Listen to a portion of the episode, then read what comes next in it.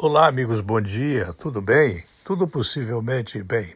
Quantas pessoas gostariam de ter um décimo da renda de um funcionário da ECT no Brasil que está em greve?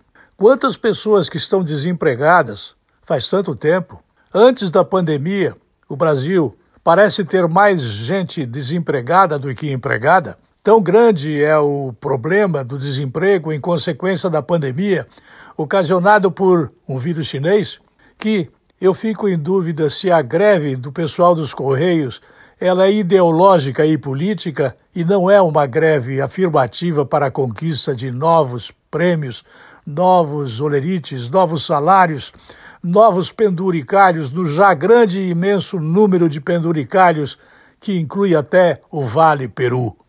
Vocês dos Correios não têm juízo. Vocês são crianças que parecem que estão sendo mimadas há muito tempo e não sabem diferenciar a crise em que o país se encontra por conta de vários motivos, mas o principal deles é pela má gestão da administração dos Correios, que devem ser privatizados imediatamente.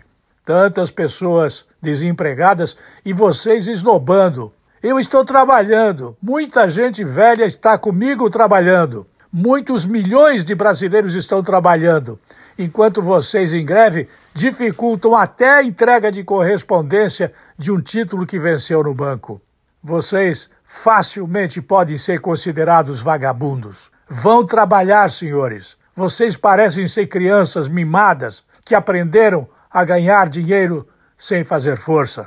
Venham para a iniciativa privada para ver como a coisa é mais difícil e o buraco é mais embaixo. Eu volto logo mais.